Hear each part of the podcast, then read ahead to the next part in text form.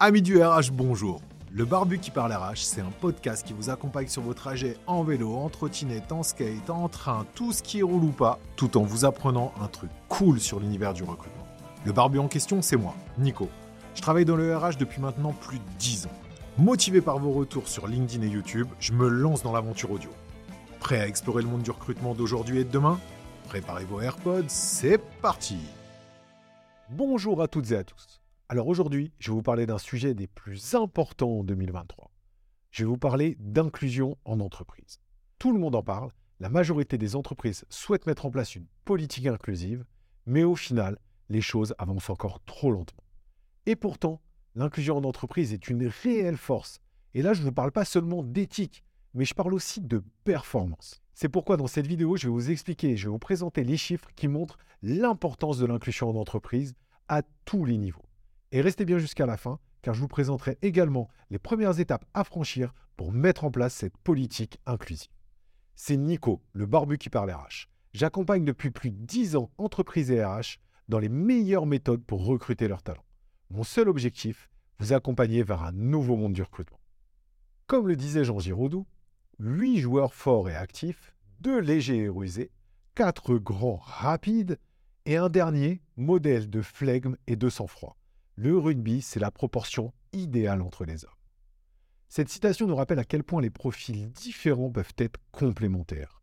Et ce qui marche dans le sport marche également dans la vie de tous les jours, et notamment en entreprise.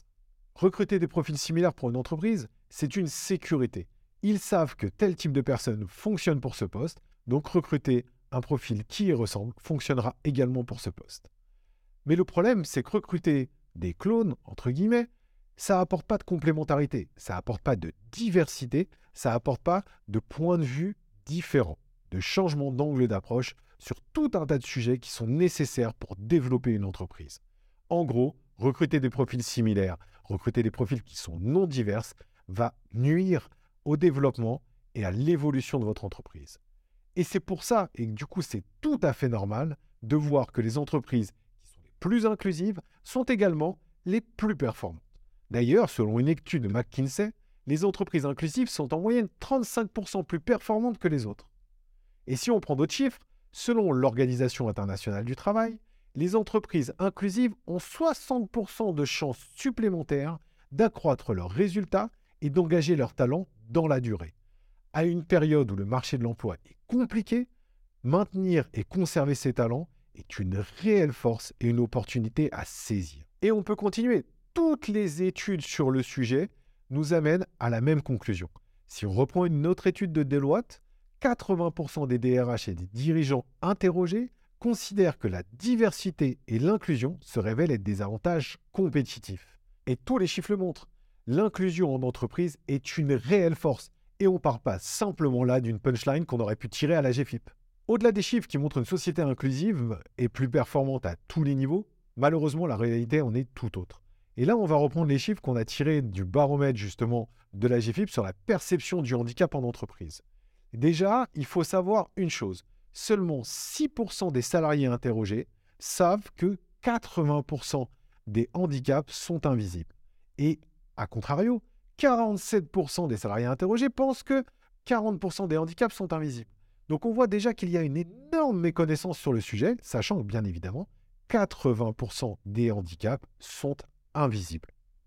Et d'ailleurs, pour 67% des recruteurs, l'embauche d'une personne en situation de handicap est perçue comme difficile. Pour 71% d'entre eux, c'est dû au poste que l'entreprise propose et pour 70%, ils considèrent que c'est une charge supplémentaire dans l'organisation de l'entreprise. Donc on voit clairement et parlons franchement que la perception du handicap est un frein, est une limite au recrutement, ou tout du moins à la volonté que les entreprises ont de recruter des personnes en situation de handicap. Et pourquoi? Mais Parce que le handicap est associé directement dans l'imaginaire collectif à un handicap lourd, à quelqu'un qui est en fauteuil ou à quelqu'un qui a un handicap relativement lourd. Et donc forcément, ces handicaps ne sont pas adaptables ou les postes ne sont pas adaptables à tous les handicaps. On est bien d'accord. Mais n'oublions pas une chose, 80% des handicaps sont invisibles. Et s'il n'est absolument pas question d'exclure les handicaps lourds qui peuvent totalement trouver leur place dans la société et trouver un emploi qui leur correspond, il est certain que ça n'est pas la majorité des personnes en situation de handicap. Là encore, on est vraiment sur une méconnaissance du sujet, ce qui sera d'ailleurs la base de l'évolution, je vous en parlerai juste après. Et on le voit, les résultats sont là. Le taux de chômage des personnes en situation de handicap est de 14% contre une moyenne nationale aux alentours des 8%. Ça montre très bien qu'il y a un problème sur ces personnes-là, parce qu'on parle de personnes au chômage, donc de personnes qui sont complètement employables également sur certains postes.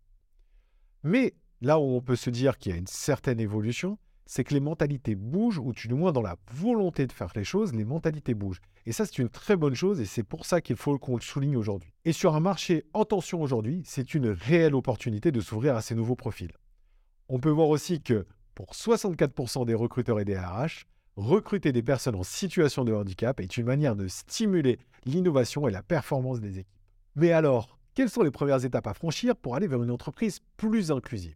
La première étape est de vous doter d'un référent handicap. C'est une obligation d'ailleurs pour les entreprises de plus de 250 salariés. Pour les autres, ça n'est pas une obligation, mais ça peut vraiment être quelque chose de fédérateur quand on voit la puissance et la force de l'inclusion en entreprise. Et d'ailleurs, à ce sujet, 67% des recruteurs pensent qu'il est nécessaire d'avoir un référent handicap pour favoriser la politique d'inclusion de l'entreprise, et ça monte jusqu'à 75% dans les entreprises de moins de 50 salariés. La deuxième étape, qui pourrait être d'ailleurs la première, c'est l'évangélisation. Expliquer le concept d'inclusion en entreprise, montrer et évangéliser sur les handicaps invisibles, réussir à faire comprendre à vos salariés, à vos collaborateurs, ce qu'est réellement le handicap et ce que ça représente l'inclusion en entreprise?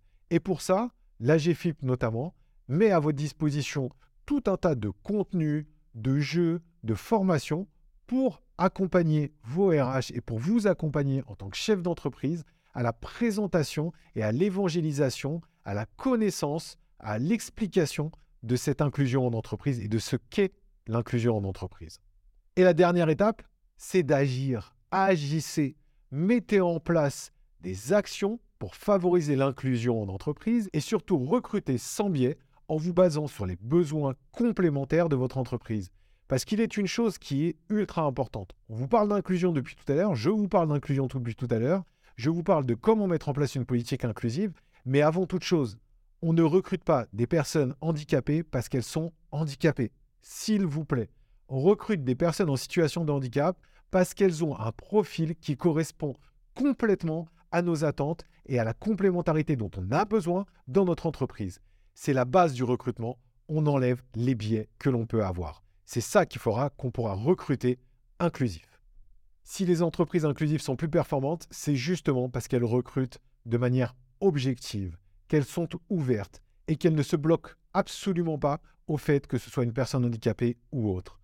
On est sur un recrutement qui est complémentaire et un recrutement qui est nécessaire pour l'entreprise. C'est ça qui fait leur force. C'est pas uniquement parce qu'elles recrutent des personnes en situation de handicap ou autre. C'est parce qu'elles savent recruter les bons profils.